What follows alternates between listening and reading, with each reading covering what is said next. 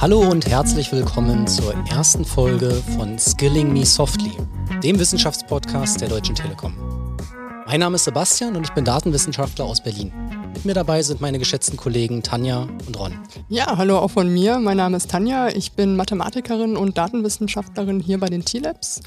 Genau, und die T-Labs sind halt eine Forschungs- und Entwicklungseinheit in der Deutschen Telekom und ähm, wir haben festgestellt, wir haben total viele spannende Themen, die wir hier aus der Wissenschaftswelt ähm, jeden Tag, jede Woche aufs Neue beleuchten und diese Themen möchten wir auch einem breiteren Publikum zugänglich machen. Und deswegen haben wir uns den Podcast überlegt und das ist unsere erste Folge und ja, ich freue mich total, dass es heute klappt. Ich mich auch. Wir haben ja schon relativ lange über dieses Podcast-Projekt äh, intern gesprochen es gibt ja in der Telekom jetzt nicht nur einen Podcast, es gibt äh, recht viele, es gibt auch außerhalb der, unserer Firma äh, Podcasts, die sich äh, mit Wissenschaft beschäftigen. Äh, unser Ziel ist es, jetzt auch hier mit dieser Folge und mit den anderen Folgen, die noch kommen werden, transparent zu machen, mit welchen Themen wir uns als Einheit beschäftigen. Ähm, aber wir wollen auch Themen erklären, im Bezug zur Wissenschaft. Wir als Einheit, als T-Labs, sind ja viel verbandelt mit Universitäten. Das heißt, wir haben Zugang und, und Bekanntschaft mit äh, Mitarbeitern in Universitäten und wir denken Themen immer von der Wissenschaft heraus. Und ähm, irgendwie wollen wir mit diesem Format es schaffen, unseren Zuhörenden genau äh, in dieser Art und Weise neuartige Technologien mit einem Zeitfokus von den nächsten drei bis fünf Jahren quasi nahezubringen. Tanja, kannst du uns vielleicht was zur Struktur für heute sagen? Genau, gerne. Ähm, genau, das Thema unserer ersten Folge heute ist erklärbare KI und KI, künstliche Intelligenz. Und ähm, Sebastian und ich werden erstmal nachher noch was erzählen darüber, was KI eigentlich sein kann, wie KI aufgebaut ist, was das für Aspekte sind, die da zum Tragen kommen und wo die Erklärbarkeit dann eben auch dazu kommt, damit wir alle auch nochmal abgeholt sind und wissen, worüber wir da reden. Ja, und dann haben wir einen spannenden Interviewgast, auf den ich mich sehr freue. Und äh, wir haben Ron, der ist die kritische Stimme. Und das finden wir persönlich auch total wichtig, dass wir auch von der Wissenschaftsseite, du hast es schon gesagt, Sebastian, da spielt natürlich kritische Reflexion eine total wichtige Rolle. Und ähm, den Part übernimmt dann Ron. Genau, den übernehme ich gerne und gucke mir an, was die jungen Menschen hier so veranstalten heute in dem Podcast. Und äh, ich bin schon ein bisschen länger dabei, bin auch Datenwissenschaftler, auch aus Berlin. Und ähm, habe vieles kommen und gehen sehen und äh, schaue mir das mal an und werde nachher auch den Dialog suchen äh, zu, zu bestimmten Punkten, die mir ja, kritisch erscheinen oder die hinterfragt werden sollten an der Stelle. Genau. Genau, und dann würde ich gerne nochmal ergänzen, also ich meine, wir haben ja in verschiedenen Kontexten schon mal in Projekten gearbeitet, äh, gesagt, wir sind ja Kollegen. Ähm, ich, ich will nochmal unterstreichen, warum dieses Thema Erklärbarkeit von KI, denke ich, jetzt auch wichtig ist und wichtiger werden wird. Äh, in der Vergangenheit haben wir ja Projekte ähm, für verschiedene Einheiten innerhalb der Deutschen Telekom gemacht, wo wir Technologien der KI, also hauptsächlich Machine Learning, eingesetzt haben, um irgendwas zu tun, irgendwas zu automatisieren, was einen klaren Mehrwert für unsere Partner, unsere Projektpartner gibt. Das Ziel war häufig einfach, ähm, mach eine gute Vorhersage oder äh, finde die Anomalien. Und das hat ähm, lange Zeit auch gereicht, einfach ein bisschen Machine Learning, KI, Zauberstaub irgendwo raufzuwerfen. Und wenn man äh, gute Ergebnisse hatte, dann waren unsere Partner zufrieden. Zumindest meine Erfahrung ist, dass immer mehr auch nachgefragt wird, könnt ihr mir nicht auch sagen, warum eine bestimmte Entscheidung von einem intelligenten System getroffen wurde oder nicht? Und zumindest ich fühle mich noch gar nicht richtig dazu befähigt, ähm, das einfach so äh, äh, hinzustellen. Weil zumindest die Technologien, die ich häufig oder die Methoden, die ich immer eingesetzt habe, ähm, sind per se nicht erklärbar. Also insbesondere tiefe neuronale Netze, ja, also die Techn das, der Technologie-Set, das Technologieset, was sozusagen viele Performance-Gewinne in den letzten Jahren produziert hat, ist halt nicht per se erklärbar. Und genau hier ist zumindest meine persönliche Motivation, warum Erklärbarkeit und KI zusammengehört und nach wie vor noch ein großes Forschungsfeld ist. Hm, ja, ich finde das auch total spannend. Ähm, ich denke auch, dass erklärbare KI deswegen wichtig ist, dass Leute auch ähm, ein gewisses Vertrauen in die Modelle haben wollen. Ne? Also man möchte irgendwie wissen, funktioniert das? Ist das zuverlässig, dieses System? Ähm, vielleicht auch wirklich aus Neugierde, warum funktioniert das überhaupt? Und dann könnte halt auch noch so was wie Fairness total wichtig sein. Ne? Also ist dieses Modell fair? Ist es diskriminierungsfrei, wenn man verschiedene Dateninformationen eben reinspeist? Das kann sowas sein wie Geschlecht oder eben auch ja, sexuelle Orientierung ist das irgendwie auch am Schluss vielleicht etwas, was entscheidend ist für die Entscheidung des Modells oder ist es halt irgendwie gleichberechtigt? Und das ist halt auch was, was wichtig ist aus einer gesellschaftlichen Perspektive heraus, dass man halt gucken muss, okay, ähm, die Modelle, die wir einsetzen, sorgen die eigentlich für ja, mehr Diskriminierung, weniger Diskriminierung? Wie kann man das irgendwie auch ähm, sicherstellen, dass wir da zukünftig halt fair unterwegs sind? Genau, und genau diese Dualität, die du aufgemacht hast, zwischen wie geht das genau technisch, aber auch was ist das Ziel, ja, wer profitiert dann nachher davon und was zu, zu was führt das nachher? Also diese technische Sichtweise und diese nicht technische, vielleicht auch eher philosophische Sichtweise, das äh, versuchen wir heute sozusagen einfach zu skizzieren. Dafür haben wir äh, einen Interviewgast äh, am Start. Wir haben jetzt geschummelt, wir haben Ron aus dem Bild gezaubert.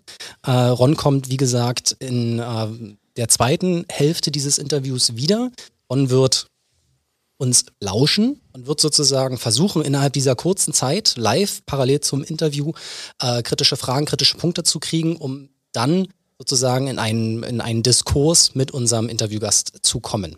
Tanja, magst du uns sagen, wer heute dabei ist? Genau, das ist der Holger, der ist heute dabei. Ich freue mich total, schön, dass du da bist. Ähm, genau, der Holger, der hat promoviert, auch in dem Bereich der erklärbaren KI.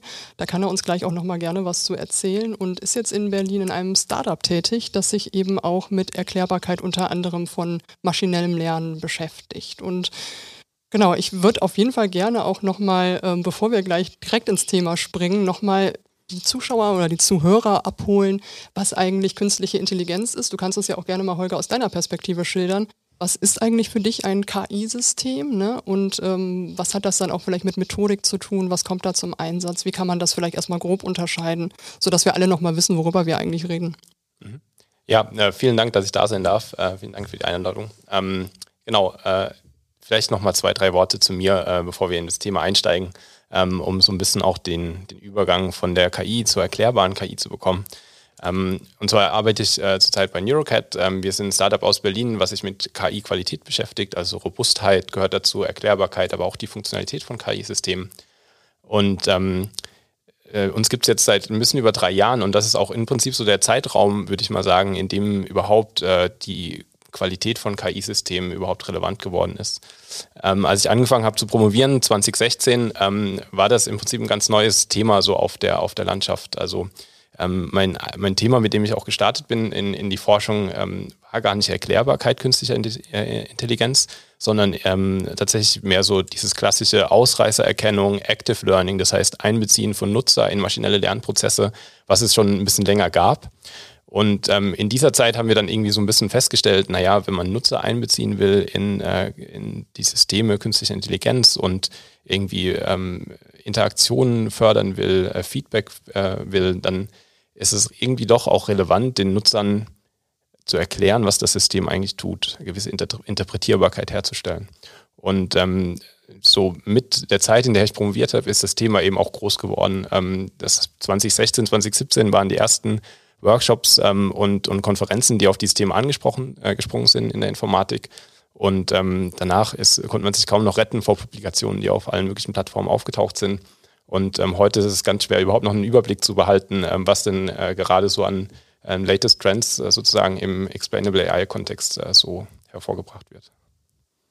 Genau, also ja, mich würde nochmal interessieren aus deiner Sicht einfach, was ist für dich jetzt ein KI-System, wenn du in dem Kontext von Erklärbarkeit auch darüber sprichst? Ähm, wie, was verstehst du unter einer künstlichen Intelligenz und was sind das für Methoden, die für dich da primär vorherrschen? Ja, ähm, also es ist ganz interessant, die Frage nach künstlicher Intelligenz, weil es ist, glaube ich, immer eine Frage, die ähm, jedes Jahr anders beantwortet wird. Und zwar ähm, immer so, glaube ich, in gewisser Weise als das, was wir uns noch nicht so richtig erklären können, wie es denn eigentlich funktioniert und was eine Aufgabe löst, äh, die wir vorher gedacht haben, dass sie äh, niemals ein Computer lösen kann. Ähm, das ist auch kein neuer Gedanke, das ist so ähm, quasi das, was äh, so klassischerweise unter KI-Systemen ähm, immer wieder äh, hervorgebracht wird. Was es für mich persönlich ist, ähm, ist im Prinzip eigentlich nicht, nicht viel mehr als ähm, Statistik. So, ähm, so banal das eigentlich klingt, das, was wir heute mit KI-Systemen machen, äh, ist getrieben aus, aus der Statistik, aus, den, aus Datenmengen, die wir irgendwie versuchen zu beschreiben. Ähm, die Methoden sind viel, viel umfassender geworden. Wir haben viel mehr ähm, ähm, äh, Rechenleistung zur Verfügung, um ähm, äh, die komplexen Modelle zu trainieren, ähm, die wir vor 10, 15 Jahren nicht trainieren konnten. Ähm, wir haben neue Methodiken gefunden, die sehr viel besser eben äh, erlernen, was denn äh, sozusagen in den Daten passiert. Und quasi, wenn man in diesem klassischen maschinellen Lernumfeld bleibt, ist das aber nach wie vor sehr, sehr äh, statistisch getrieben. Das ist ein bisschen anders, wenn man, glaube ich, in die, in die Robotik und vielleicht auch in Reinforcement Learning schaut, ähm, äh, wo auch sehr große Fortschritte gemacht wurden. Ähm, aber ich glaube, worüber wir heute vor allem reden, sind eben äh, datenbasierte Entscheidungen zu treffen.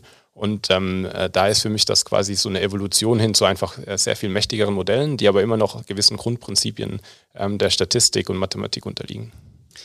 Also nur noch mal, um das mal nochmal einzu, einzuordnen sozusagen. Also KI ist ein Set von Methoden, was zum Ziel hat, intelligente Maschinen zu produzieren.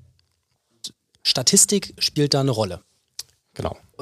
Vieles der KI, mit der wir uns beschäftigen, ist schlussendlich nur Statistik. Das habe ich jetzt gehört. Ja, ist die Frage natürlich, was greift man alles unter künstliche Intelligenz? Dann ist auch die Frage, was ist Intelligenz? Ähm, da, da trifft man dann, glaube ich, ganz schnell wieder auch in ähm, Fragen ab, die äh, vielleicht gar nicht so sehr der Informatik nur zugeordnet werden sollten.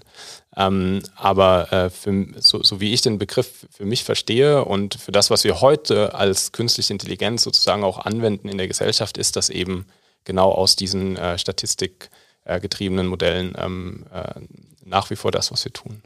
Okay, und ähm, zumindest ich, wie ich äh, das immer so mache, ist, ich versuche zu verstehen, was, was möchte mein Projektpartner dann kriege ich irgendwelche Daten, dann nehme ich mir eine Bibliothek und lasse es die Maschine einfach mal laufen. Und meistens ist es, je länger ich es laufen lasse, desto besser ist meine KPI, so Accuracy oder, oder äh, Root Mean Squared Error oder wie auch immer.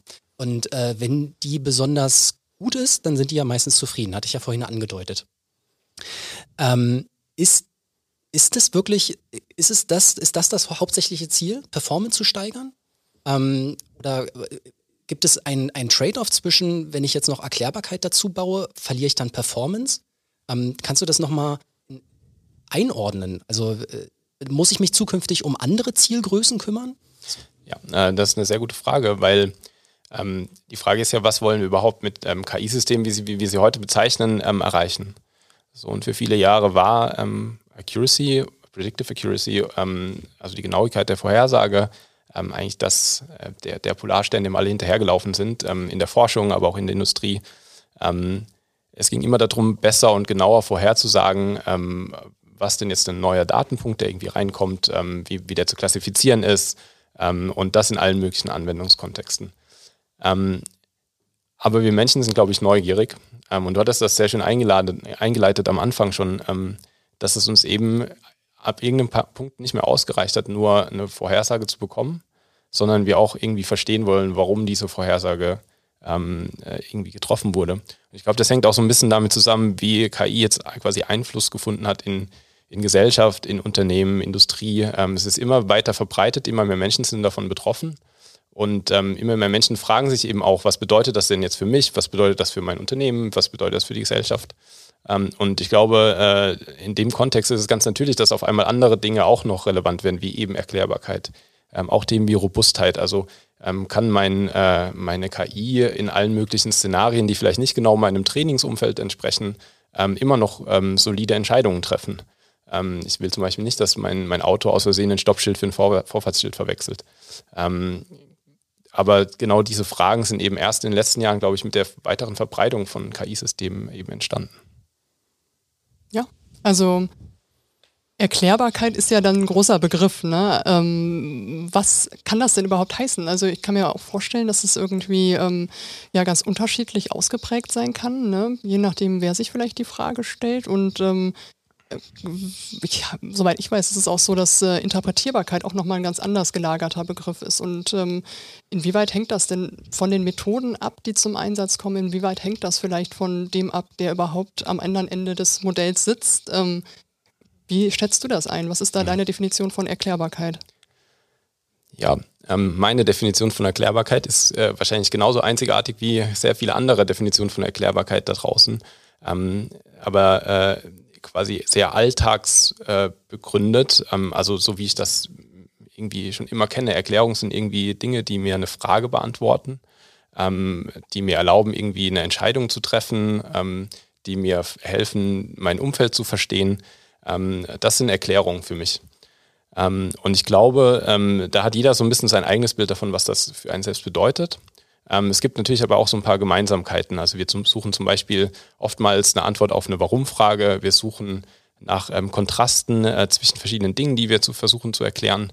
Und das ist im Prinzip so eine sehr zentrale Frage, was jetzt den Erklärungsbegriff angeht, die eigentlich super, super wichtig ist ähm, für das Thema. Ähm, und diese Frage ist aber gar keine Frage, die nur in der Informatik jetzt ähm, mit Explainable AI gestellt wird, sondern diese, die, die Natur dieser Frage ist eigentlich sehr viel älter und kommt so aus der Philosophie, ähm, wo sich seit Jahrzehnten im Prinzip schon damit beschäftigt wird, was ist denn eigentlich Erklärbarkeit? Und ähm, das Interessante ist, wenn man sich so ein bisschen das anschaut, also ich bin jetzt auch kein Experte der Philosophie, aber so den, den Einblick, den ich bisher gewonnen habe, ist, dass, dass ich da auch noch, trotz der sehr, sehr äh, langen Zeit, in der sich da schon auseinandergesetzt wurde, keine äh, kein gemeinsames Verständnis da ist, was ist denn eigentlich eine Erklärung und was ist denn vor allem eine gute Erklärung. Es gibt so ein paar Kriterien, sowas wie zum Beispiel den Wahrheitsgehalt einer Erklärung und so weiter. Ähm, aber es ist jetzt nicht so, dass man sagen könnte, das ist eine Erklärung und das ist eine gute Erklärung. Und ich glaube, dieses Problem überträgt sich eben auch auf die Informatik, auch auf erklärbare ähm, künstliche Intelligenz, wo sich genau diese Frage stellt, was bedeutet das denn jetzt eigentlich, ein, eine KI zu erklären? Ähm, was bedeutet es, wenn ich jetzt eine Vorhersage habe und ähm, jemand sich fragt, ähm, äh, was, wie kam diese Erklärung, äh, wie kam diese Vorhersage zu, zustande? Und ähm, da jetzt eine Antwort, eine einfache Antwort darauf zu geben, ist, glaube ich, ähm, noch gar nicht möglich. Oder vielleicht wird es auch gar nicht möglich sein. Das ist eine große Frage, mit der man sich, glaube ich, gerade ähm, anfängt zu beschäftigen und das zu realisieren, dass halt eben die, die Frage nach, was ist Erklärbarkeit, vielleicht sehr viel größer ist und sehr viel schwieriger zu beantworten als die der ähm, Vorhersagegenauigkeit. Mhm. Also könnten wir erstmal tief stapeln und sagen, es wäre ja schön, wenn wir überhaupt irgendeine Erklärung hätten. Wir müssen sie ja nicht allumfassend erklären, ein Verhalten, sondern es wäre erstmal gut überhaupt. Und vielleicht können wir uns so dem, dem Thema mal konkret nähern. Ich habe im, im Vorfeld zu, zu, zu unserer äh, Sendung, ähm, zu unserer Podcast-Folge, äh, natürlich auch mit anderen, ja, nicht technikaffinen Menschen auch gesprochen. Und äh, die, die haben mich natürlich gefragt, okay, gut, jetzt hast du mir KI erzählt. Erklär, warum denn jetzt erklärbar? Versteht doch keiner, ja? Und dann habe ich ein Beispiel gesucht und ich habe das auch, ähm, das ist das folgende, ich mache es jetzt kurz, das ist das folgende. Im Prinzip habe ich versucht zu sagen, naja, stell dir ein, ein, Auto vor, was rumfährt, ein Tesla, und das hat irgendwie, das erkennt die, die Umgebung. Und äh, das ist ziemlich intelligent, meint man, weil das fährt dich von A nach B, ohne dass es einen Unfall baut. Das ist doch schlau, oder? Das können ja manche ohne Führerschein nicht mal wurde mir erstmal zugestimmt. Und, und, und Erklärbarkeit habe ich erst dann reingebracht, ähm, weil, also ich habe dann mich gefragt, wie kriege ich jetzt Erklärbarkeit rein, weil ich brauche es doch gar nicht. Es ist doch Intelligenz, fährt doch nach A nach B. Der, der Hauptkundennutzen ist da. Dann habe ich gesagt, naja, stell dir vor, es passiert ein Unfall. Dann möchtest du doch wissen, warum. Oder zumindest wollen die Ingenieure wissen, warum, damit sie das sozusagen verbessern. Und genau das scheint es ja zu sein, dass, wie du gesagt hast vorhin, äh, wir haben überall immer KIs um uns herum. Wenn nicht schon heute, dann äh, spätestens übermorgen. Aber wenn irgendwas schief läuft oder wenn irgendwie eine negative Auswirkung auf mich als Nutzer entsteht, dann will ich wissen, warum. Und dann will ich ja mindestens eine Erklärung haben, oder? Und was, was ich jetzt als jemand, der schon sowas bauen könnte, so KI-Systeme quasi irgendwie ähm, mir Code online hole und zusammenstecke, äh, wenn mir dann jemand sagt, jetzt bau da mal Erklärbarkeit rein, wüsste ich nicht mal, wo ich anfangen sollte. Also ich weiß nicht, ob du, äh, vielleicht können wir uns dem jetzt mal widmen, dass, dass du einfach mal andeutest, was wäre, wenn ich jetzt eine KI habe, kriege ich da Erklärbarkeit rein und für wen und wie präsentiere ich das? Mhm. Ähm, ja, das, das Tesla-Beispiel ist vielleicht ganz gut, das mit dem wir, wir starten können. Ähm, und vielleicht sogar ein Teilbereich von dem, was das Auto tut. Ähm, und zwar, das Auto hat äh, natürlich Kameras, ähm, die versuchen, irgendwie die Umgebung wahrzunehmen. basierend auf den, ähm, den Bildern, die eben über die Kameras aufgenommen wird, ähm, zu erkennen, zum Beispiel, welche Objekte sich äh, vor dem Auto befinden, ähm, wie die sich bewegen, Trajektorien zu bilden und so weiter, um eben ähm, die Situation einschätzen zu können und wieder klassifizieren können zu, zum Schluss und Entscheidungen treffen zu können, ähm, äh, ob ich jetzt Gas gebe oder bremse als Auto. Bei dem Unfallszenario ist das jetzt so, ähm, es, gehen wir mal davon aus, zum Beispiel das Auto ist jetzt irgendwo gegen, gegen einen Baum gefahren. Ähm, dann ist natürlich die Frage, völlig berechtigt, die würden wir, würden wir uns immer stellen, ähm, jetzt unabhängig davon, ob das ein KI-System ist, was das Auto gelenkt hat oder nicht, wie kam es denn dazu? Und ähm, wenn das ein autonom fahrendes Auto war, dann gab es wohl algorithmisch irgendwie eine Entscheidung, die dazu geführt hat. Und jetzt möchte ich wissen, was genau hat das Auto denn eigentlich ähm, sozusagen erkannt? Ähm, und äh, welche Informationen, die es über Sensoren irgendwie aufgenommen hat, waren jetzt relevant für die Entscheidung? Und ähm, bei so einem Bild kann man sich das eigentlich ganz, ganz gut vorstellen. Also ähm, man hat jetzt dieses, dieses Bild, was, was, das Auto frontal aufgenommen hat von der Straße und ähm, äh, das Auto klassifiziert ähm, dann zum Beispiel die verschiedenen Objekte, die auf dem Bild zu sehen sind, als Baum, Mensch, ähm, Straßenschild und so weiter. Ähm, und da kann es jetzt natürlich durchaus mal vorkommen, dass zum Beispiel ein Straßenschild nicht erkannt wird oder ein äh, Baum aus Versehen vielleicht als Pfosten ähm, irgendwie erkannt wird oder als Wolke, ähm, weil äh, das irgendwie von der Schattierung oder von dem Hintergrund oder warum, warum auch immer irgendwie nicht gut erkan erkannt wurde.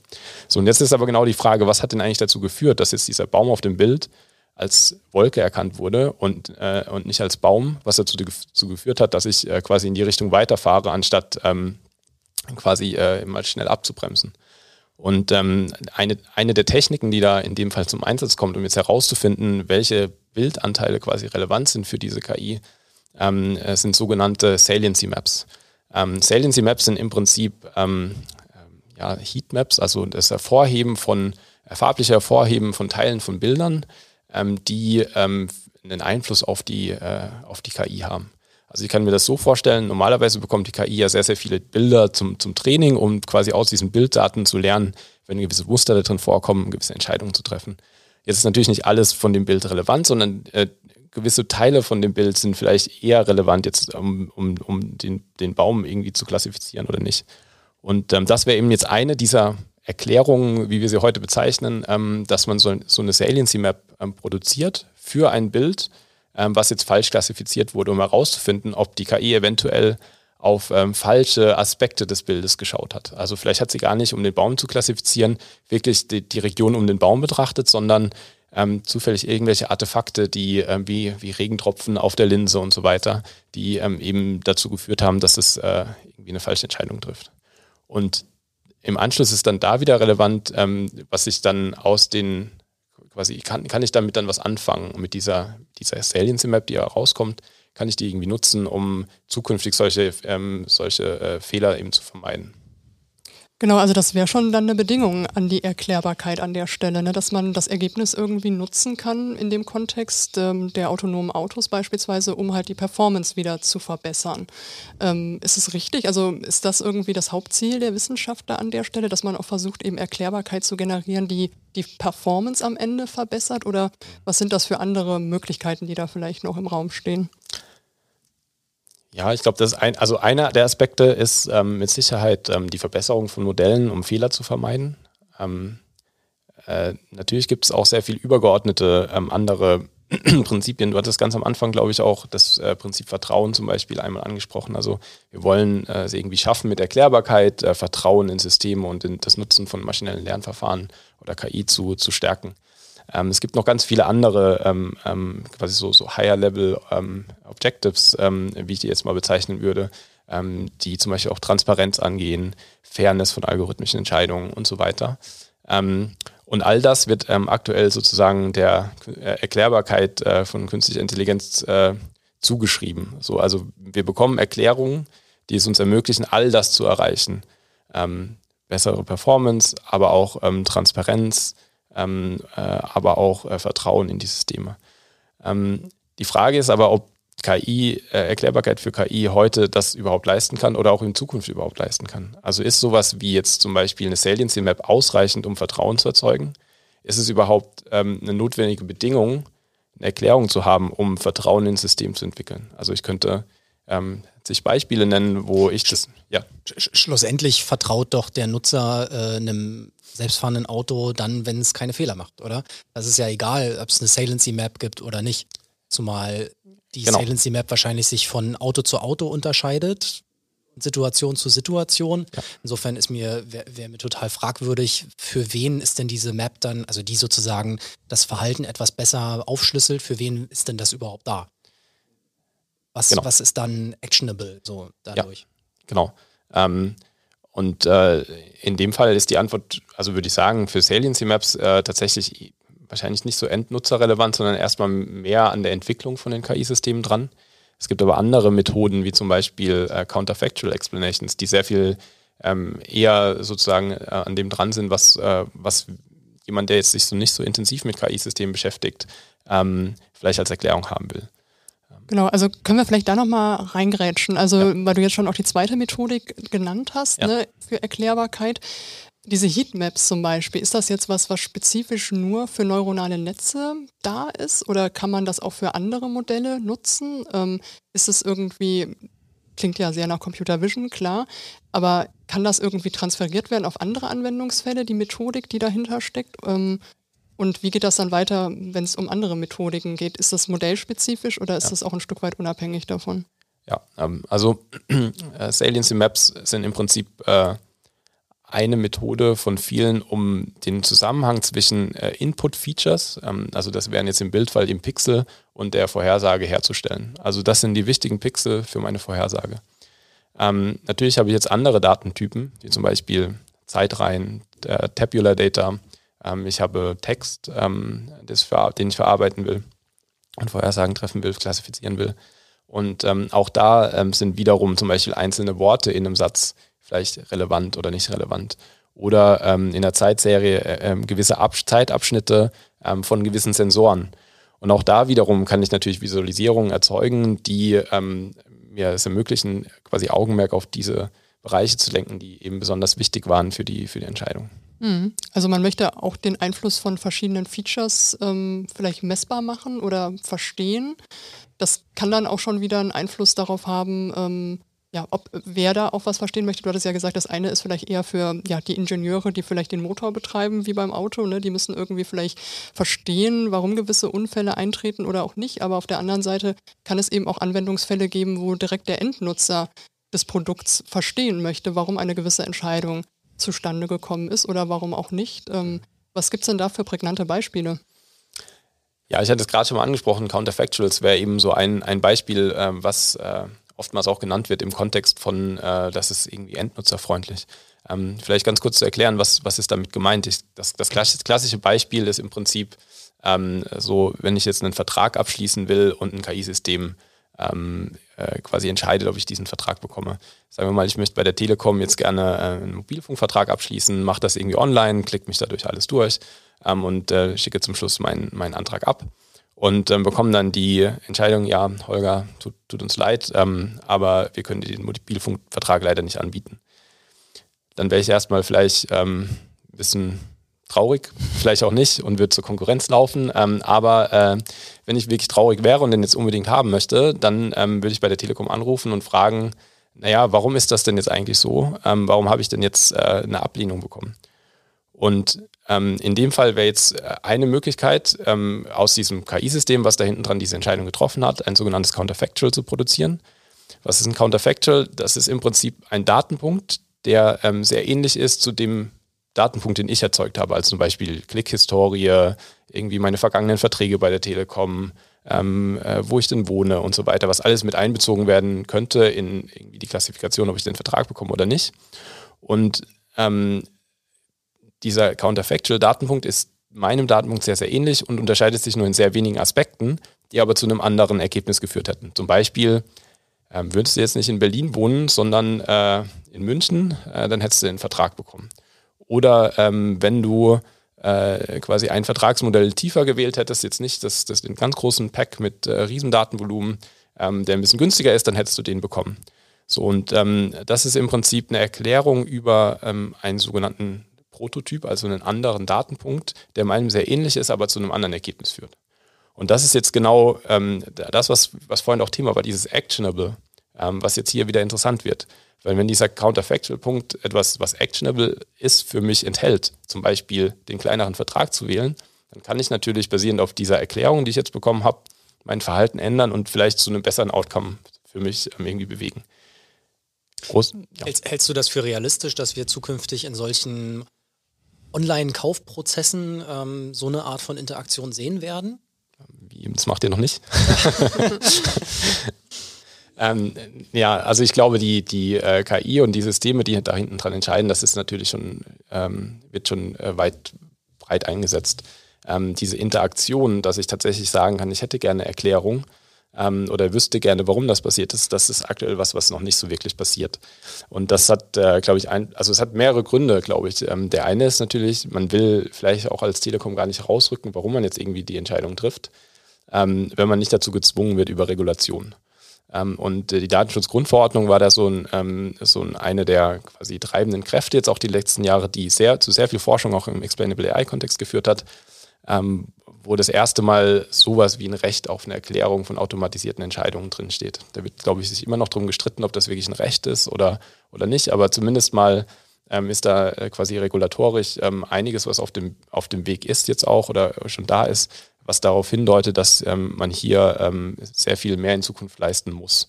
Das heißt, ich glaube, ähm, diese Systeme werden auch in der, in der einen oder anderen Form kommen. Dann ist bloß die Frage, ähm, was ist denn jetzt quasi eine gute Erklärung? So, was ist denn das, was äh, sozusagen ausreichend ist, um jetzt mein Recht auf Erklärung auch ausreichend äh, zu erfüllen? Und ähm, da stehen wir noch sehr am Anfang, würde ich sagen. Also das ist eigentlich noch gar nicht so richtig klar. Also es ist so ein bisschen wie in der realen Welt. Es gibt für Phänomene verschiedene Erklär, äh, Erklärungen, ja, und auch verschiedene Wege, um zu diesen Erklärungen zu kommen. Mhm. Äh, es ist nicht klar, welche Erklärung äh, ist besser als die andere aber gleichzeitig vielleicht auch dann wieder auf so ein höheres Level abgehoben. Ähm, äh, manche Leute ähm, nehmen die Religion, um dann sozusagen im Buch steht doch das und das und das erklärt mir die Welt. Es gibt also eine Instanz, ein, ein, ein, eine, eine dritte Person, die Objektivität ähm, äh, spielt. Mhm. Ja? Äh, könnte so eine dritte äh, Instanz, was weiß ich, ein TÜV oder so, ist, ist das etwas, was wir brauchen, um ähm, Erklärbarkeit zu standardisieren? Das ist eine gute Frage, ob sich das standardisieren lässt. Ähm, ich würde das mal mit einem vorsichtigen Nein beantworten. Ähm, natürlich braucht es Regulationen. Ähm, da, da, also das, das, sieht man ja jetzt auch, ähm, dass das immer mehr kommt, auch was Robustheit angeht und so weiter.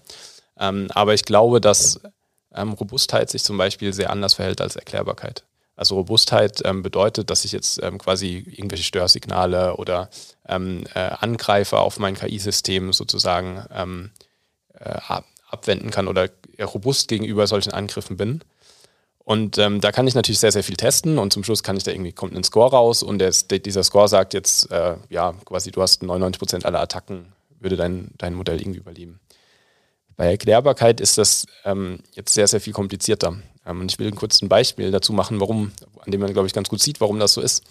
Ähm, zum Beispiel, wenn ich, äh, wir haben hier vorhin nochmal Corona-konform natürlich durchgelüftet den Raum. Und da war das Fenster offen. Und ähm, als ich hier reingekommen bin, hätte ich jetzt äh, fragen können, äh, hier Sebastian, äh, warum ist das, ein, das Fenster offen?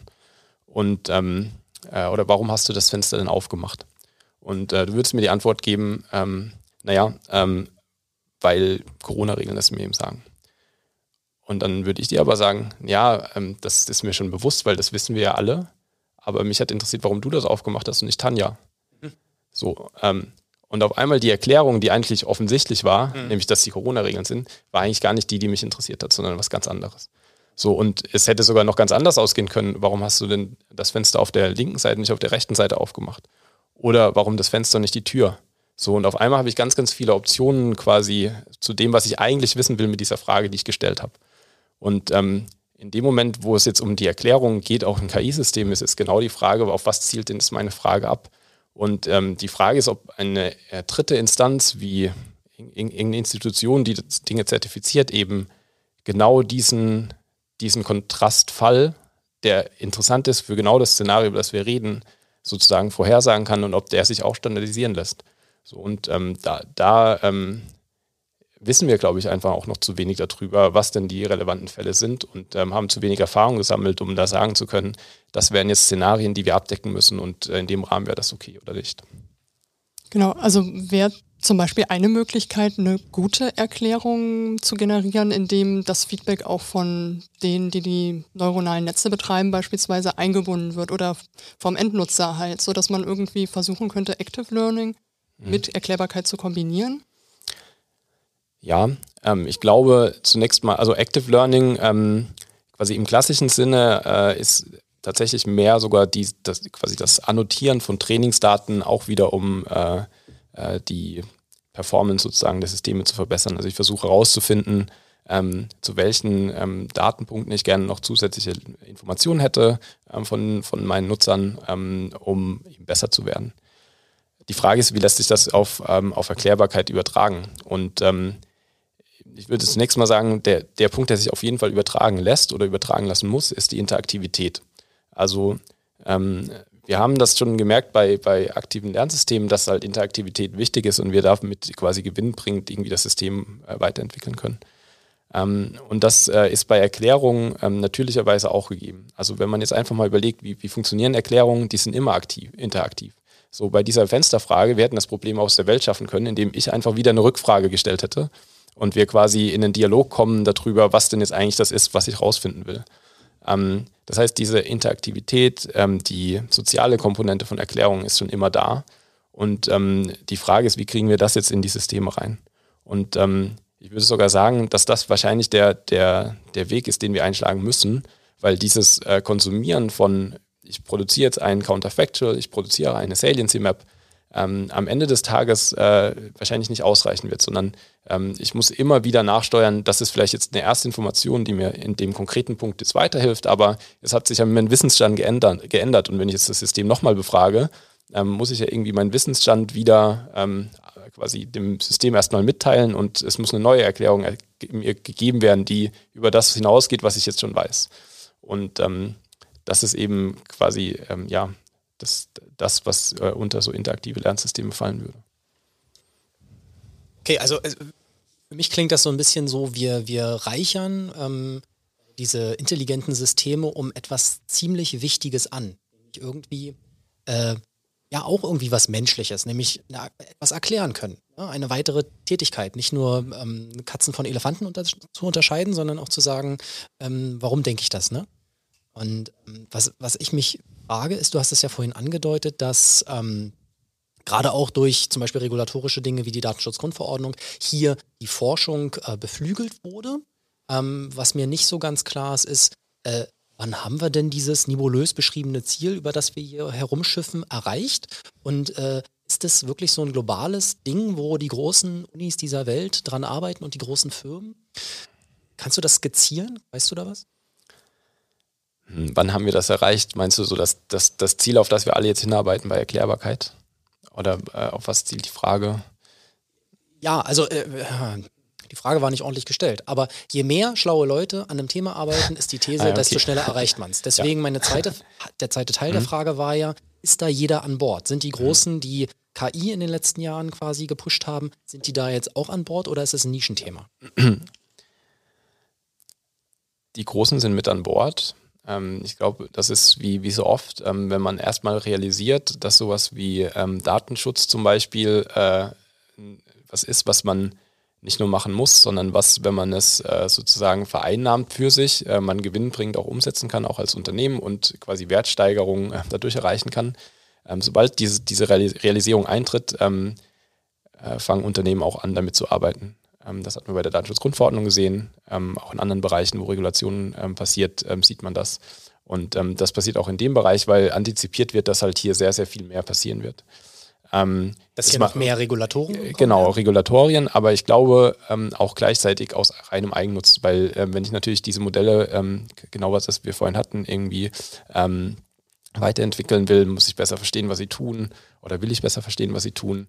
Ähm, ich will auch ähm, kritischen, äh, äh, kritischen Szenarien vorweggreifen, wo ich zum Beispiel ähm, äh, Probleme bekomme, wenn ich äh, gewisse, äh, einen gewissen Bias in meine Modelle reinbringe. Ähm, also sowas wie, wir hatten es vorhin, Hautfarbe, Religion, sexuelle Orientierung, ähm, die natürlich äh, in keinster Weise ähm, für irgendwelche Entscheidungen herangezogen werden sollten. Wenn ich, wenn ich das quasi durch solche Erklärungsansätze frühzeitig herausfinde, dass Modelle eventuell äh, so äh, in dieser Richtung diskriminierend sind, kann ich natürlich den Riegel vorschieben und vermeiden, dass das irgendwie in Produktion geht und nach außen irgendwie sich trägt. So, also ähm, quasi die Großen setzen da drauf, ähm, aus Eigennutz und aus Antip äh, Antizipation von, von äh, zukünftiger Regulierung, würde ich sagen. Jetzt ist die Frage, ähm, wird es, wenn mehr Lösungen produzieren, auch besser? Und ähm, die Frage, naja, wenn man genug Leute hat, dann wird halt einer schlau genug sein, um vielleicht die richtige Frage zu stellen. Ähm, aber ich glaube nicht, dass wir ähm, gerade im Bereich Explainable AI ähm, mehr Lösungen brauchen. Ähm, ich würde ganz gerne für das nochmal ähm, zurück auf das Saliency Map Beispiel, was wir vorhin hatten. Ähm, da ist es ja so, wir haben schon sehr, sehr viele Ansätze, die Saliency Maps generieren. Ähm, es ist nicht so, dass, also schon seit vielen Jahren irgendwie ist das, das total populär gewesen, weil man, das sieht auch nur gut toll aus, wenn man so eine Salience-Map bekommt und da die Schnauze von einem Hund irgendwie gehighlightet ist und das der Grund ist, warum jetzt die KI irgendwie sagt, das ist ein Hund und keine Katze. Ähm, so, jetzt habe ich aber ähm, fünf andere Methoden oder 15 andere Methoden, die produzieren mir auch alle eine Saliency-Map.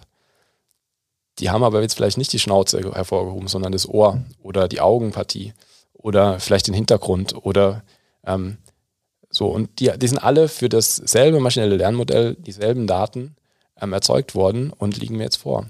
So, und ich kann ja jetzt schon nicht entscheiden, welche von diesen Saliency Maps ist denn die, die jetzt das aussagt, was das Modell tatsächlich tut und die mir, oder die mir auch, wo wir bei einem Actionable wieder sind, die mir irgendwie so eine Actionable Grundlage geben, auf der ich jetzt weiterkommen kann mit dem, was ich eigentlich mit dem Modell erreichen will. Und quasi ein, ein Ansatz mehr, eine Saliency Map zu erzeugen, würde das Problem in dem Fall, glaube ich, nicht lösen. Die Frage ist ähm, sozusagen, wie, wie schaffe ich äh, jetzt zu unterscheiden, erstmal zwischen Saliency Maps, die grundsätzlich was Sinnvolles produzieren und welchen, die was nicht Sinnvolles produzieren. Und wie verstehe ich jetzt diese Informationen, die ich bekomme? Ich würde ja sagen, also wir bezeichnen es zwar als eine Erklärung, so eine Saliency Map.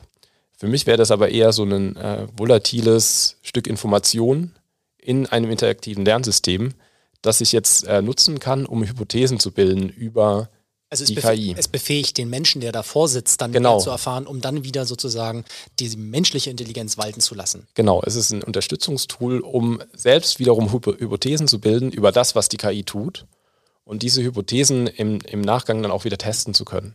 Zum Beispiel, ähm, es, gibt, es gibt super, äh, super anschauliche Beispiele im Computer Vision Bereich auch, wo in dem Eck von, von, von den Bildern oben einfach so ein paar Pixel geändert wurden, die das Class-Label ähm, enkodieren und ähm, ich quasi nur über diese Pixel ähm, eine perfekte Vorhersagegenauigkeit bekomme. So und ähm, das ist halt äh, quasi herausfindbar mit so Saliency Maps, weil dann quasi gehighlightet wird, dass dieses Eck, die, der Algorithmus immer auf dieses Eck oben, da oben schaut, wo diese, diese paar Pixel geändert wurden. So, und das hilft mir natürlich, wenn ich das jetzt erstmal sehe, ähm, eine Hypothese darüber zu bilden, ah ja, okay, das ähm, ist wohl, das sind wohl Artefakte, die das Modell irgendwie berücksichtigen. Aber ist es dann auch äh, die wenn diese Transparenz hergestellt ist, kann man denn dann auch da nachjustieren? Weil so wie ich das gelernt habe, äh, wie man häufig KI antrainiert, ist, dass man nicht explizit Regeln vorgibt, sondern sagt, hier ist ein Bunch, also hier ein, sind historische Daten, lernen Sie bitte. Ja. Irgendwelche Regeln. Und da ich nicht weiß, was gelernt wird, habe ich diese Saliency Maps. Mhm. Wenn ich jetzt aber ähm, entdecke, dass da irgendwie was Falsches gelernt wird, aber es funktioniert trotzdem relativ gut, kann ich dann durch diese Transparenz auch wieder mein menschliches Wissen da reinbringen? Also ist das das Einfallstor, um sozusagen mein, mein Wissen einzubringen mhm. und doch Regeln vorzugeben? Ja, ähm, es ist ja nicht so, dass wir gar nichts tun können, um zu beeinflussen, was äh, so KI-Systeme lernen. Also durch die Auswahl von Trainingsdaten, Vorverarbeitung von Trainingsdaten, ähm, Constraints, die wir einfügen können in äh, gewisse Lernverfahren, ähm, Regulationen, können wir ja schon dafür sorgen, dass gewisse Dinge berücksichtigt oder nicht berücksichtigt werden. Jetzt mal ein ganz, ganz einfaches Beispiel. Wir könnten ja diese Pixel, die jetzt irgendwie da oben dieses Glaslabel äh, enkodieren, ähm, einfach quasi entfernen aus dem Bild. Ähm, und dann das Modell neu trainieren und dann mal schauen, was passiert. Oder einfach die Werte angleichen von diesen Pixelwerten. Ähm, das ist jetzt bei so einem Artefakt relativ einfach, ähm, weil das ist halt relativ klar, dass man das einfach quasi anpassen kann. Aber was mache ich denn jetzt, um rauszufinden, um äh, ob jetzt so eine KI tatsächlich immer die, die Nasenpartie sozusagen von dem Bild als relevant erachtet. So, ich habe das jetzt zwar auf einem Bild gesehen, ich kann mir vielleicht auch noch ein zweites und ein drittes anschauen, so, aber wo, woher weiß ich, dass das jetzt wiederum generalisiert? Ähm, ich kann eine Hypothese bilden, das ist die, die, die Nasenpartie, aber ich kann das nicht wirklich testen, ähm, weil ähm, wie, also das, das ist quasi so ein bisschen äh, Henne-Ei-Problem. Natürlich erkennt der Algorithmus das ähm, und dann müsste ich aber quasi ihm quasi diese Nase erstmal entfernen, ähm, um rauszufinden, dass er das dann doch braucht. Und das müsste ich auf allen, äh, allen Bildern machen, aber dafür müsste ich überall ja schon die Nase erkannt haben und dass das irgendwie vielleicht auch wichtig ist.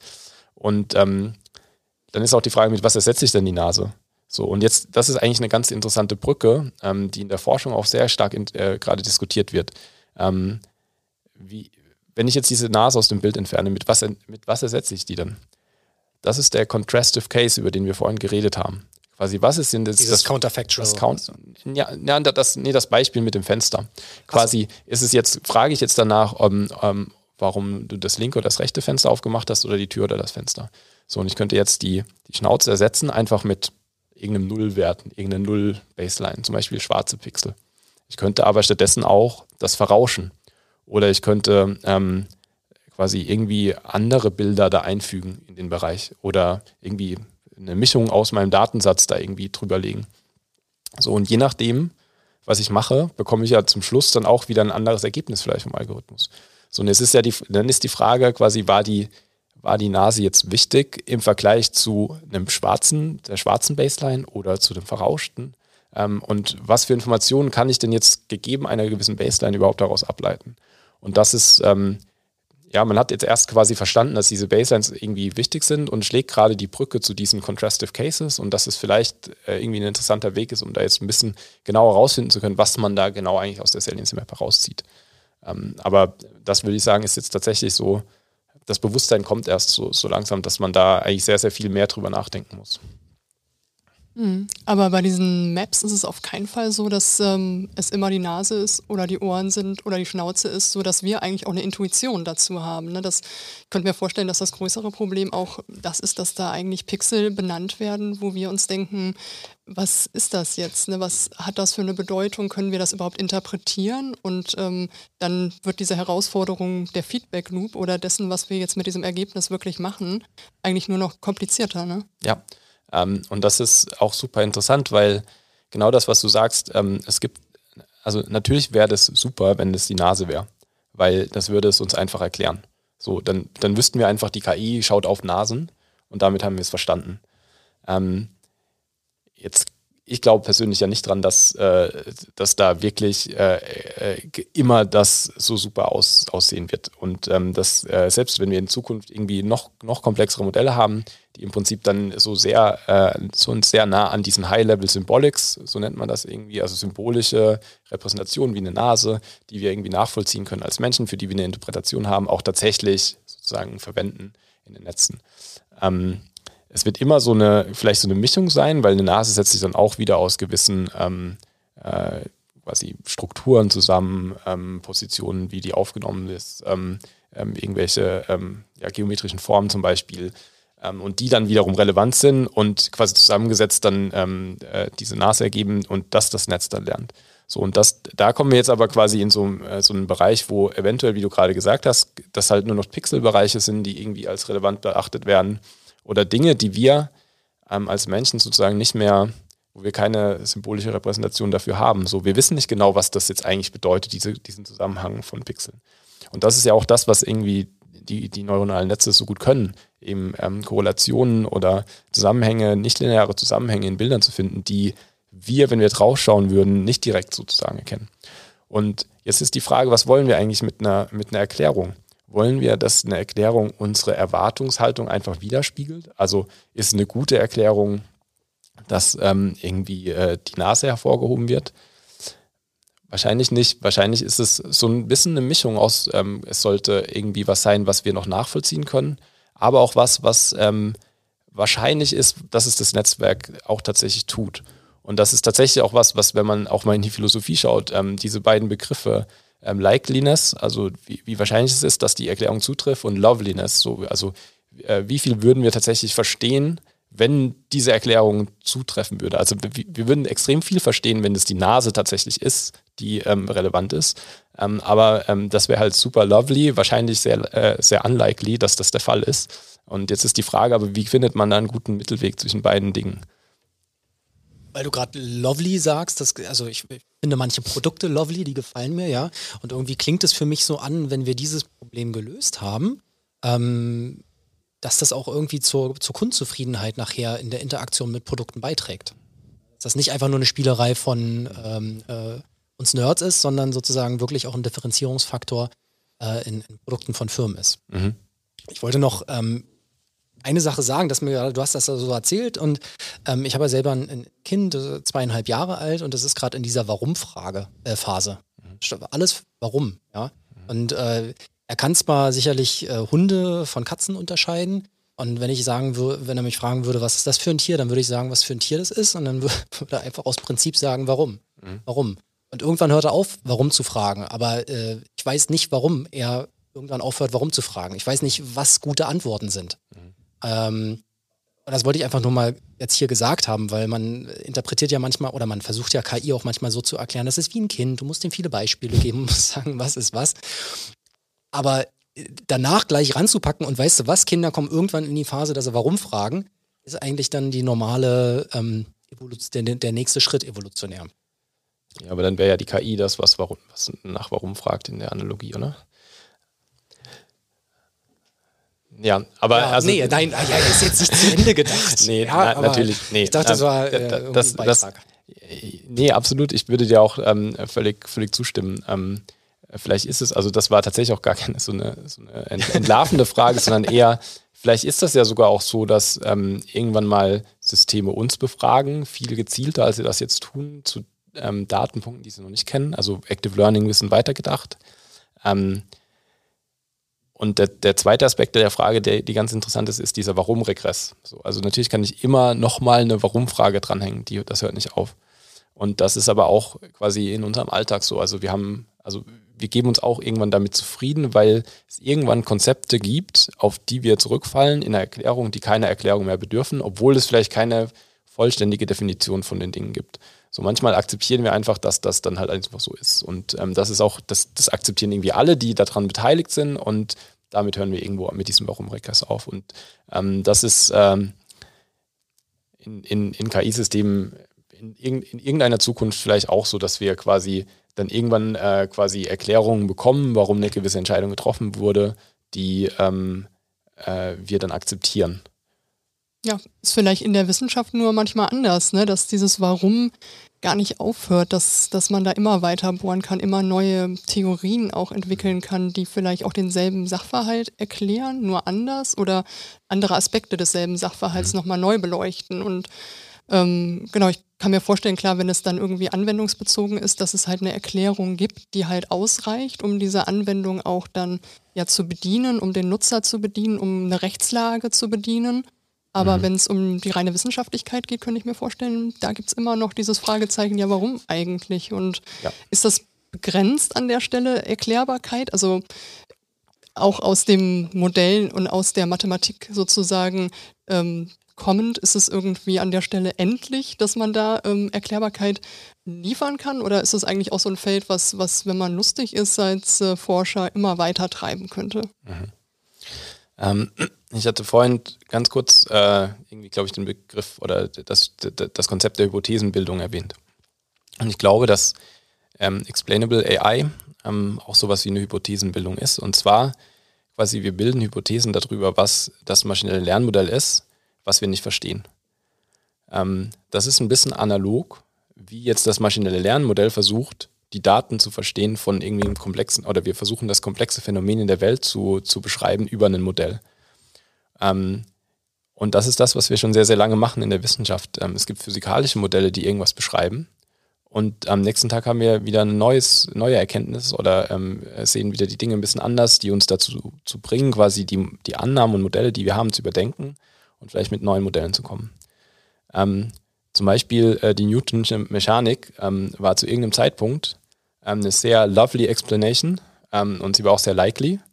Ähm, So, heute würde man sagen, naja, ist immer noch lovely, aber nicht mehr sehr likely. So, also wir lernen halt dazu und ähm, ähm, bekommen neue Modelle, die ähm, uns eventuell einfach ja, die Dinge neu erklären oder auf eine andere Art und Weise zusammensetzen. Und das wird bei KI-Systemen vielleicht genauso sein. Ähm, vielleicht ist es so, dass wir ähm, immer mehr darüber lernen werden, aber irgendwann verstehen, ähm, das, was wir eigentlich die ganze Zeit gedacht haben, was, äh, was tatsächlich unsere Hypothesen über diese Modelle sind, gar nicht zutrifft.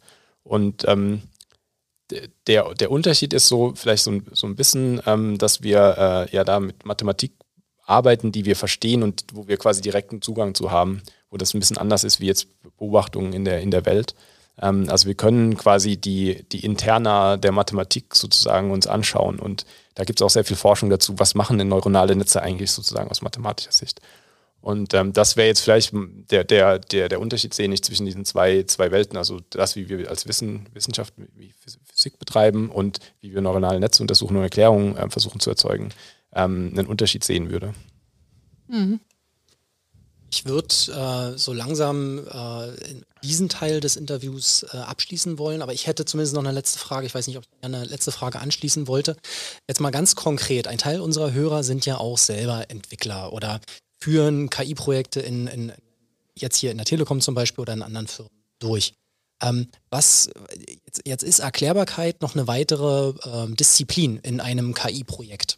Und äh, nehmen wir mal an, ein ähm, eine Fachseite möchte gern eine KI, die soll was können und die soll natürlich auch transparent, maximal transparent sein. Was kannst du beschreiben, wie gehe ich denn als Datenwissenschaftler vor, der noch nie das irgendwie gemacht hat? Was, was, also versuch mal zu beschreiben, wie kann ich dem Bedarf meiner Fachseite entsprechen, wenn sie sagt, bau mir bitte auch noch Transparenz dazu. Ja.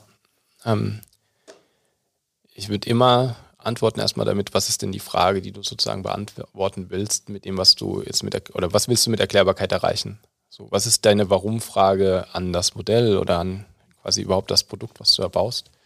Ähm, weil wenn diese Frage nicht da ist, dann ist es auch quasi, klar, ich kann jetzt viele Saliency Maps erzeugen, so das Problem haben wir jetzt schon besprochen, ähm, damit würde ich nicht weiterkommen.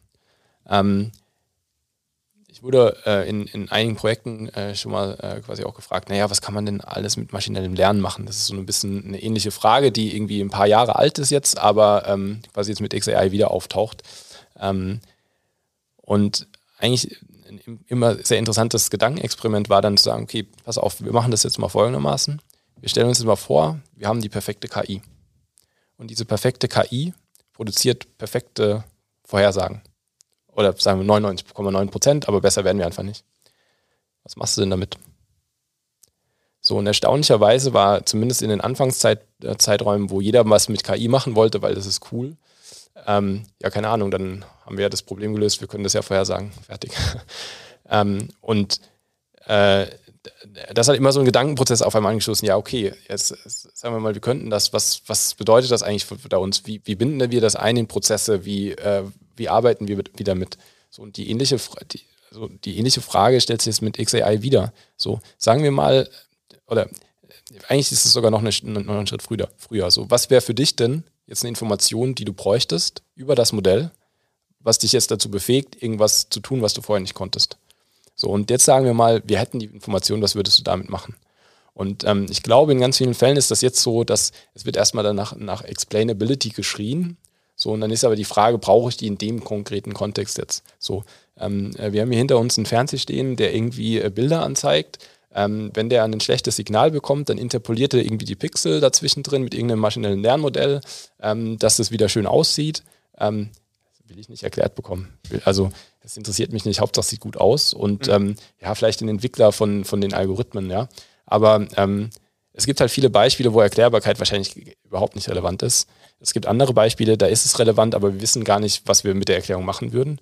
Ähm, und es gibt wiederum andere, da, da ist es relevant, wir wissen aber gar nicht mal, warum es relevant ist und was die Frage dafür ist. So, das ist für mich quasi, wäre die oberste Priorität, das, das herauszufinden. Ähm, das, da wird der Entwickler wahrscheinlich ein bisschen äh, krummelig, weil, ähm, naja, gut, äh, was bedeutet das jetzt eigentlich für unser Produkt, so was, wie implementiere ich da was?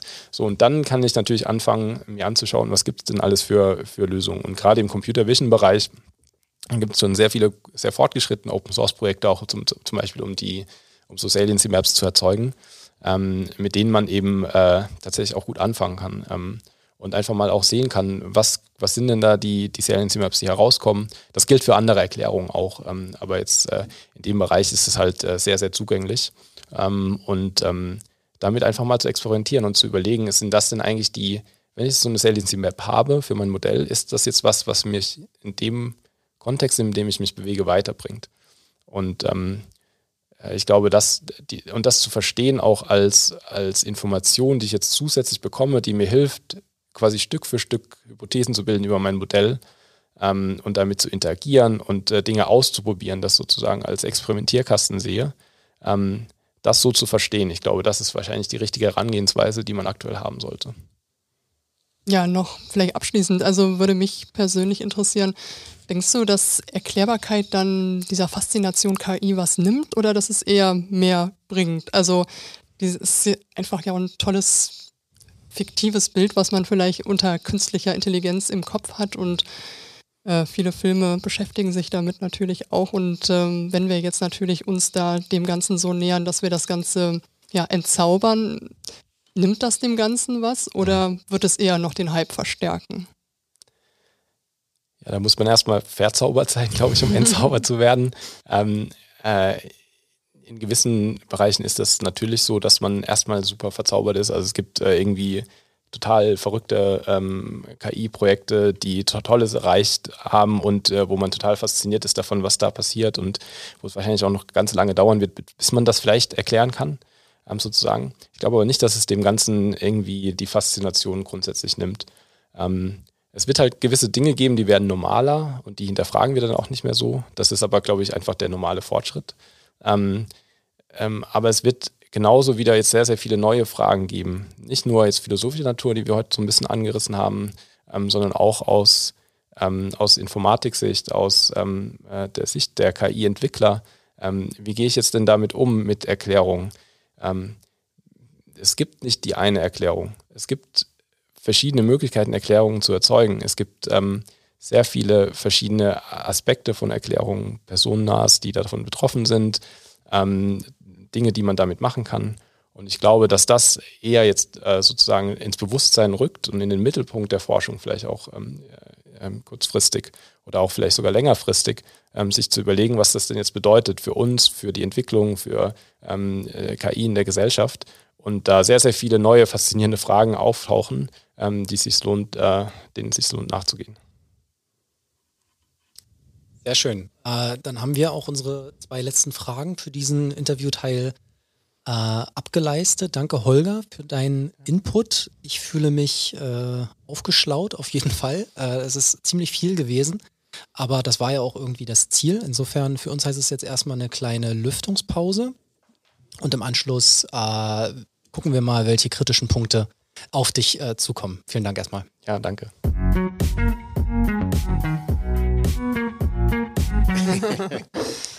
ja, dann sind wir wieder da, ne? Kurze Pause, frisch gelüftet und äh, Ron hat sich Notizen gemacht und ich bin gespannt, was du für kritische Fragen im Hintergrund vorbereitet hast.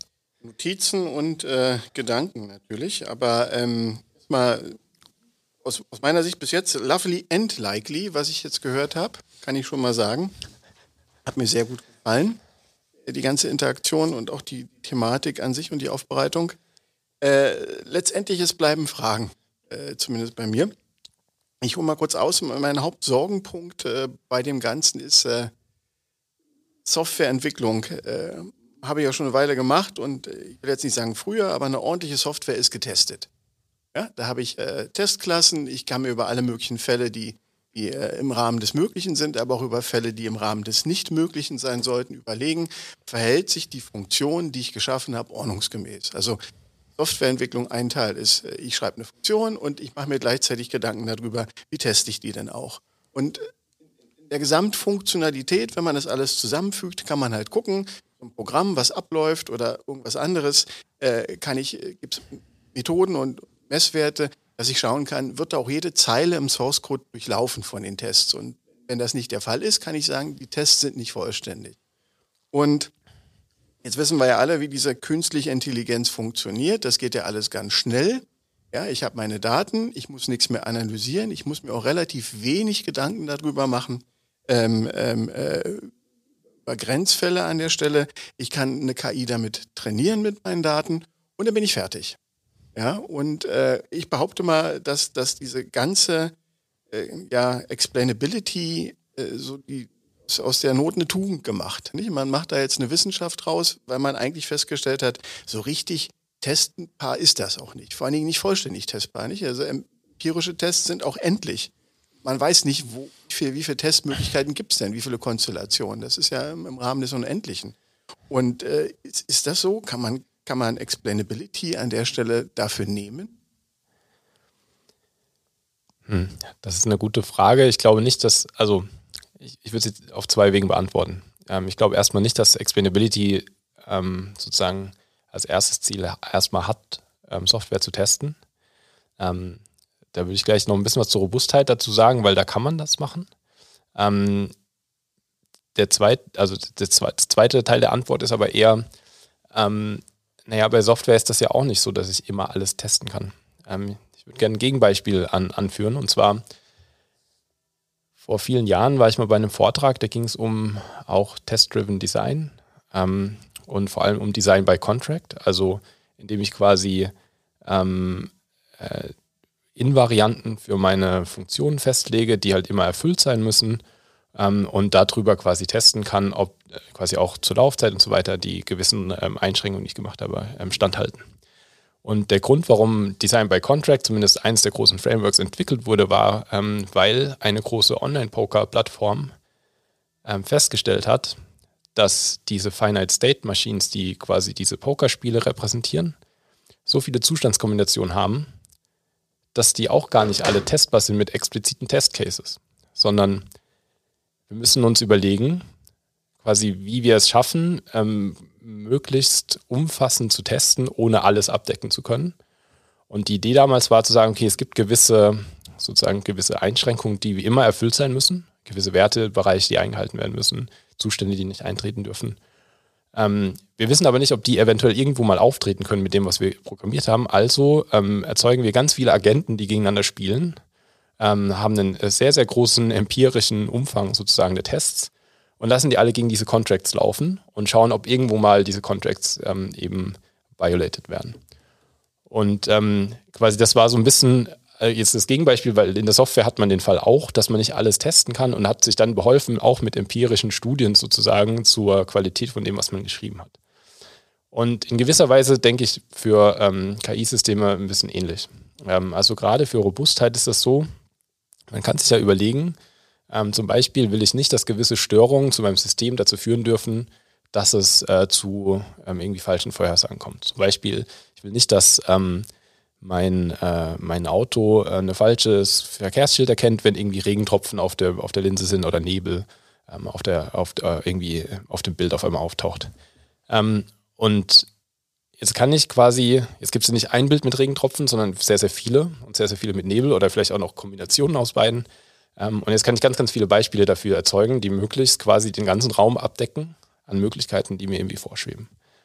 Und natürlich ist es nicht ausgeschlossen dadurch, es ist immer noch empirisch natürlich, ähm, es ist nicht ausgeschlossen, dass ich Fälle nicht erwische, aber zumindest mal kann ich gewisse, gegeben meiner gewissen Menge an, ähm, an, an, Fällen, die ich erzeuge, ähm, eine Aussage darüber treffen, äh, dass gewisse Angriffsszenarien, Robustheitsfälle und so weiter nicht eintreten können so um den Bogen zur Erklärbarkeit zu, zu spannen. Ähm, ich glaube eher, dass da Erklärbarkeit wieder dabei helfen kann, ähm, neue Testcases oder neue von diesen Constraints zu finden, die einem event, die man event, für die man eventuell testen muss. Also sowas wie das Artefakt, was wir vorhin mal besprochen haben, dass gewisse Bildbereiche, die eigentlich nicht relevant sein sollten, doch als relevant erkannt werden. Ähm, wir, wir, finden das irgendwie raus durch, äh, durch Saliency Maps, durch die Erklärung. Ähm, und haben dann quasi darüber eine neue Hypothese, das kann irgendwie auftreten und das muss jetzt ein neuer Testfall sein, gegen den wir eventuell uns wappnen müssen und uns überlegen müssen, wie formulieren wir jetzt quasi die Constraints und wie produzieren wir jetzt Beispiele, mhm. ähm, um quasi das, äh, das äh, quasi auszuschließen. Synthetische Testdaten an der Stelle, herzustellen. Ähm, genau, äh, also quasi bei, es hilft bei dem, also ich würde sagen, es ist vielleicht eine Möglichkeit, ähm, Explainability in dem Fall einzusetzen, ist halt ja, quasi, dass es einen Wissen dahin leitet, was sind denn die Fälle, gegen die man testen, testen sollte. Hilft mir das vor Gericht? Also jetzt als Beispiel, meinetwegen auch aus der Vergangenheit, ich habe Klage gegen irgendeinen Entscheid vom Versicherungsunternehmen oder irgendwas anderes. Und wenn, wenn das eskaliert und vor Gericht und letztendlich heißt es ja, die Software hat es entschieden, äh, gab es ja bisher die Möglichkeit, dass mit Experten, die dann geladen wurden. Und äh, ich habe vergessen, da gibt es einen Fachbegriff, der fällt mir gerade nicht ein, irgendwas mit Sach, Windows. Sachverständiger. Ja, nee, ja, ja, danke. äh, äh, äh, ähm, äh, Im kleinen Kreis zusammen mit dem Richter guckt man auf die Software. Auf die Software, die ja ein Asset ist des Unternehmens und deswegen nicht, äh, nicht öffentlich diskutiert wird, sondern aus einem kleinen Kreis mit vereidigten Sachverständigen. Und die erklären dann, was da der Ablauf ist und aufgrund welcher Daten was entschieden wird an der Stelle. Mhm. Ähm, was machen wir denn, wenn, wenn, wenn, wenn so ein Fall bei einer KI, meine, kann er jetzt nicht mit Neuronengewichtungen da ankommen oder, oder ähm, äh, da könnte man so eine Explainability natürlich nehmen. Man könnte natürlich einen Fehlentscheid entscheiden, aber das, die Prüfung des Systems an sich äh, ist denn, ist denn, oder worauf ich hinaus will, ist, ist denn so eine Explainability gleichmächtig? Ist die in dem Modell mit drin? Erzeuge ich die drumherum oder mache ich das auch vereinfacht an der Stelle, wo ich sage, ich habe ja ein vereinfachtes Erklärmodell. Ist das legal dann überhaupt äh, belastbar an der Stelle oder komme ich da gar nicht mehr raus aus der Kiste als Unternehmen? Hm, das ist, das ist eine super schwierige Frage und ähm, wahrscheinlich kann ich da auch keine zufriedenstellende Antwort drauf geben, ähm, sondern nur ein paar Gedanken dazu äußern. Ähm, erste Mal ist, die erste Frage, die ich mir jetzt stellen würde, auch in dem Kontext, ist quasi, wenn es zu solchen Fällen kommen kann, dass eine KI, dass KI äh, Entscheidungen trifft, die vor Gericht landen und äh, die so schwerwiegend sind, dass da irgendwie wirklich Strafverfolgung irgendwie vonnöten ist, ähm, ist die Frage, ob wir quasi es überhaupt zulassen sollten, dass in den Bereichen eben solche Systeme eingesetzt werden. Also konkret, es gibt ja Beispiele auch aus den USA, zum Beispiel mit dem Kompass-System, was irgendwie verwendet wurde, um ähm, äh, die Rückfall, Rückfallwahrscheinlichkeit von, von Verbrechern aus dem Gefängnis quasi zu bewerten. Und das wurde in quasi äh, äh Bewährungs, ich glaube in Bewährungsstrafen äh, mit ein, also die Entscheidung über Bewährung und so weiter mit einbezogen. Ähm, und dann hat man irgendwie festgestellt, dass das auch so eine, das ist auch eine Blackbox, die, das war auch Betriebsgeheimnis, wurde, wurde auch nicht erzählt, was da drin passiert. Und ähm, äh, Natürlich ist das ein Problem mit historischen Daten in den USA, gerade was Ethnizität angeht und so weiter, sind die natürlich sehr gebiased. Das heißt, das äh, System hat halt ähm, entsprechende Bevölkerungsgruppen benachteiligt und so weiter. So, und da würde ich jetzt erstmal sagen, ähm, dass, dass das halt erstmal überhaupt nicht eintreten sollte. So. Ähm, jetzt gibt natürlich Bereiche, in denen wird sich trotzdem KI durchsetzen, zum Beispiel autonom fahrende Autos. Und ähm, da wird es so sein, dass äh, autonom fahrende Autos gewisse Steuerentscheidungen treffen, basierend auf historischen Trainings und so weiter. Und ähm, jetzt die Frage natürlich genau, wenn das vor Gericht landet, ähm, wer, ist, wer ist denn dafür verantwortlich? Und ähm, da gibt es verschiedene Überlegungen dazu. Das, hat, das, das könnte zum einen auch irgendwie eine Versicherungsfrage sein, also kann ich sowas versichern? Dann ist aber wieder die Frage, wenn ich das versichern muss, was ist denn quasi meine Auftrittswahrscheinlichkeit so? Also ich, ich muss ja auch wieder mein Versicherungsmodell rechnen, um herauszufinden, mit was für eine Summe kann ich das versichern, wie teuer ist das und so weiter. Ähm, so, das, das beantwortet noch nicht so richtig die Frage, ist das, kann, ich darauf jetzt einen Schuldspruch basieren oder nicht, aber zumindest mal quasi greift es das von der Versicherungssicht auf, was würde denn im Schadensfall passieren? Und ich glaube, dass man da schon Fortschritte machen kann, auch gerade mit Robustheit und Empirie. Ich meine, so funktioniert Versicherungswissenschaft halt auch in großem Teil über Empirie, ähm, dass man halt Dinge testen kann und so einen Value at Risk bekommt über Dinge, die man noch nicht weiß und das irgendwie bewerten kann ähm, und äh, dann äh, sozusagen Modelle aufstellt, die, die das irgendwie ähm, versichern können. Ähm, das löst aber das, das Schuldfragenproblem in dem Sinne nicht. Und das ist, äh, ich glaube, jetzt letztendlich auch eine ethische Frage, wie man damit umgeht. Ist das quasi sowas, dass man, wer, wer trägt die Verantwortung, das einzusetzen? Ist das der Entwickler? Ist das das Unternehmen, was diese, die Lösung bereitstellt?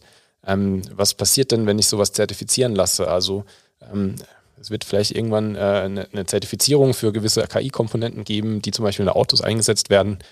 Aber ist dann, plus weil es zertifiziert ist und trotzdem Unfall auftritt, ähm, also man kann in eine Richtung, wenn es unzertifiziert ist, bist du, hast, da trägst du halt die Schuld, natürlich, aber wenn es zertifiziert ist und es tritt auf, ist ja trotzdem noch, ist trotzdem noch keinem geholfen in gewisser Weise, weil es hat zwar ähm, Kriterien erfüllt, aber befreit es dann von Schuld. So, und da, das ist, glaube ich, aber keine Frage, die man sozusagen aus der Informatik raus beantworten kann. Die Informatik kann ähm, oder die, die, die KI-Forschung kann dazu beitragen, quasi ähm, transparent zu machen oder ähm, quasi auf den Punkt zu bringen, was denn Erklärbarkeit leisten kann. Was ist, also was bedeutet es, eine Erklärung zu haben? Und da haben wir vorhin so ein paar Dinge ange, angesprochen, ähm, dass es halt eben, es gibt verschiedene Erklärungen. So, ähm, vielleicht gebe ich nur die eine Erklärung raus. Es gibt aber, ich weiß, dass es eigentlich eine andere Erklärung gibt für ähm, für ähm, das, was ich entschieden habe. Ähm, ich weiß nicht, ob die Erklärung wirklich das widerspiegelt, was wirklich im Modell passiert. So und da kann KI-Forschung, glaube ich, noch sehr, sehr viel mehr tun, um quasi klar ähm, zu beschreiben, was ist denn der Gegenstand der Erklärung und welche Schlussfolgerungen lassen sich aus der Erklärung ableiten und welche eben nicht. Und ähm, danach folgt dann aber die gesellschaftliche und ethische Debatte, wie man damit dann umgehen soll. Also ich heißt, ich habe ein Modell, habe ein anderes Modell, was das gegebenenfalls erklärt. Die sind, äh, no. Genau. gehören zusammen, können auch losgelöst sein, weil es ein Erklärungsmodell ist. Mhm. Wie sieht es denn aus, wenn ich sage, nee, ich will nicht eine andere Erklärung haben zu, zu, zu, einem, zu einer Entscheidung zum Modell. Ich will, dass das aus dem Modell herausgeht. Also selbsterklärende Modelle an der Stelle. Ja. Muss ich da irgendwelche Voraussetzungen treffen, die äh, gegebenenfalls das Modell an sich modifizieren? Also ich habe jetzt so als Analogie äh, Embedded Journalism, wo man gesagt hat, naja, äh, wir packen einfach ein paar Journalisten mit und setzen die mit in Jeep und dann können die halt berichten und dann können alle sehen, dass da alles sauber ist, was da passiert. Was natürlich durch die Betrachtung in sich äh, eine Verhaltensänderung äh, äh, bei dem Rest verursacht. Weil man weiß, man wird es beobachtet. Ist das ein Aspekt, der da eine Rolle spielt? Oder? Ja, sehr interessantes Beispiel. Ähm ich glaube, dass erstmal die Frage sich überhaupt nicht ändert. Wenn ich äh, quasi selbsterklärende Modelle habe, ist immer noch die Frage, was bedeutet das in dem Fall, dass, ich, dass es sich selbst erklärt? Also ähm, was, was, was bedeutet das, selbst wenn ich ein einfaches lineares Modell habe oder einen Entscheidungsbaum, den ich äh, mir aufmalen kann, der klein genug ist, um ihn auch quasi äh, selbst malen zu können noch. Ähm, und was bedeutet das eigentlich dann in dem Fall? Ist das jetzt dann erklärbar, das Modell, oder selbsterklärend? Ähm, dann sind wir aber fast schon wieder bei diesen regelbasierten Systemen, mit denen wir irgendwo mal angefangen haben bei KI. Ähm, vielleicht ist das auch so, dass es gewisse kritische Komponenten gibt, wo das halt quasi das, quasi das Maximum ist, was wir zulassen wollen. Ähm, aber die Frage ändert sich nicht.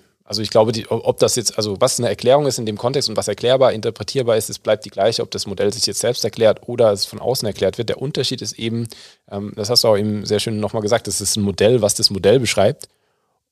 Also ein Erklärungsmodell beschreibt das maschinelle Lernmodell und das maschinelle Lernmodell beschreibt das, was irgendwie in der Echtwelt eventuell passiert mit Daten, die erhoben wurden.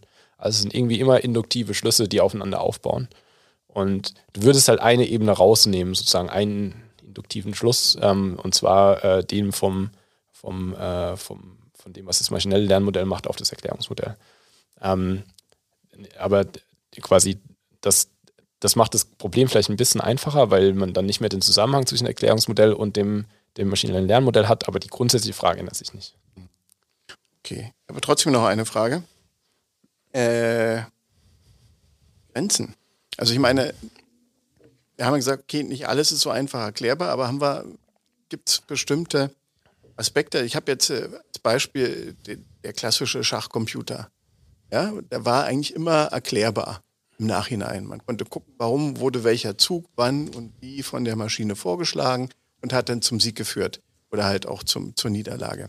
Äh, jetzt habe ich gelernt, äh, dass man das auch mit Go gemacht hat und dass man aber jetzt bei diesem großen Spektakel nicht mehr in der Lage war. Mhm äh, im Rückwirken zu sagen, warum hat denn die Maschine jetzt gewonnen? Die hat einfach gewonnen, aber es gab keine Erklärung für die einzelnen Züge oder was jetzt zum Sieg geführt hat. Äh, haben wir die Grenze schon erreicht, dass wir sagen, es gibt jetzt schon die ersten Modelle, die können wir nicht mehr erklären oder zumindest äh, die Erklärungen sind für Menschen nicht mehr verständlich? Es ist ja auch nicht, also ist, ich würde nicht sagen, dass äh, überhaupt nicht klar ist, was AlphaGo gemacht hat. Ähm, das basiert immer noch auf well-defined mathematischen Formulierungen. Also wir wissen sehr genau, wie das Modell sozusagen aufgebaut ist, erstmal, grundsätzlich. Ähm, und wir wissen auch, wie es trainiert wird. Also zumindest mal die, die, die, die Bausteine davon und so weiter. Wir kennen auch die Daten, die dafür verwendet werden, irgendwelche historischen Spiele. Interessant war, ähm, als dann zwei von, äh, von den AlphaGo-Maschinen gegeneinander gespielt haben und sich dann quasi so selbst trainiert haben über die Zeit. Das war dann nochmal noch mal irgendwie mit Reinforcement Learning äh, ein Schritt darüber hinaus. Ähm, aber grundsätzlich war trotzdem quasi in diesen äh, Szenarien immer äh, klar, was denn grundsätzlich Algorithmen sind, was sie tun. Was nicht mehr nachvollziehbar war, war sozusagen die Strategie. Und jetzt sind wir wieder bei dem Zusammenhang zwischen dem symbolischen Denken, was wir eben als Menschen haben, und dem, ähm, dem was so eine KI eventuell macht. Und ich glaube, das ist irgendwie der Knackpunkt. Die Frage ist, wenn wir jetzt quasi von der KI lernen wollen, wie wir bessere Go-Strategien entwickeln, dann müssen wir es irgendwie schaffen, ähm, das, was die KI macht, zu übersetzen, was, was wir als Menschen nachvollziehen können. Ähm, und müssen das irgendwie auf diese symbolische Ebene bringen. Wenn es nur darum geht, irgendwie einen guten Gegner zu haben oder jemanden, der die ganze Zeit schlägt, ähm, dann ist das vielleicht nicht so relevant. So, und, also, und dann ist die Frage quasi ähm, der, des Limits, kann ich das noch erklären? Ähm, das, ich würde es mal äh, als offene Frage eher äh, darstellen. Also vielleicht können wir es aktuell nicht, aber wer sagt denn nicht, dass wir ähm, in ein paar Jahren sehr viel mehr darüber verstehen, vielleicht auch die Komplexität von diesen Reinforcement Learning Agents reduzieren können, ähm, andere Suchbäume verwenden. Ähm, äh, das, es hat sich auch in der Vergangenheit gezeigt, dass auch Netzwerkarchitekturen irgendwie vereinfacht werden können. Selbst sehr komplexe Netze können irgendwie vereinfacht dargestellt werden, ähm, also die genau dasselbe tun. Ähm, so, und dann ist es halt quasi die, ist die Frage, ob man nicht das auch in der Richtung erreichen kann. Und dann wieder den, den Übergang findet zum symbolischen Denken. Ähm, deswegen über Limits hier nachzudenken, ähm, ja, ähm, auf jeden Fall eine interessante Frage, aber eine, die ich zu dem Zeitpunkt mit, wer weiß, äh, beantworten würde. Ja, dann, also möchte ich die Chance nutzen und mich nochmal ganz herzlich bedanken bei dir, Holger. Das war super aufschlussreich, super interessant, super inspirierend, wie ich fand. Ähm, auch danke, dass du dir die Zeit genommen hast. Ähm, ja, danke, Ron. Danke, Sebastian. Ja, und, vielen, vielen äh, Dank wird, für die Einladung. Ja, sehr gerne. Und es wird natürlich auch eine zweite Folge geben unseres Podcasts. Ähm, wir haben noch viele spannende Themen. Also seid gespannt.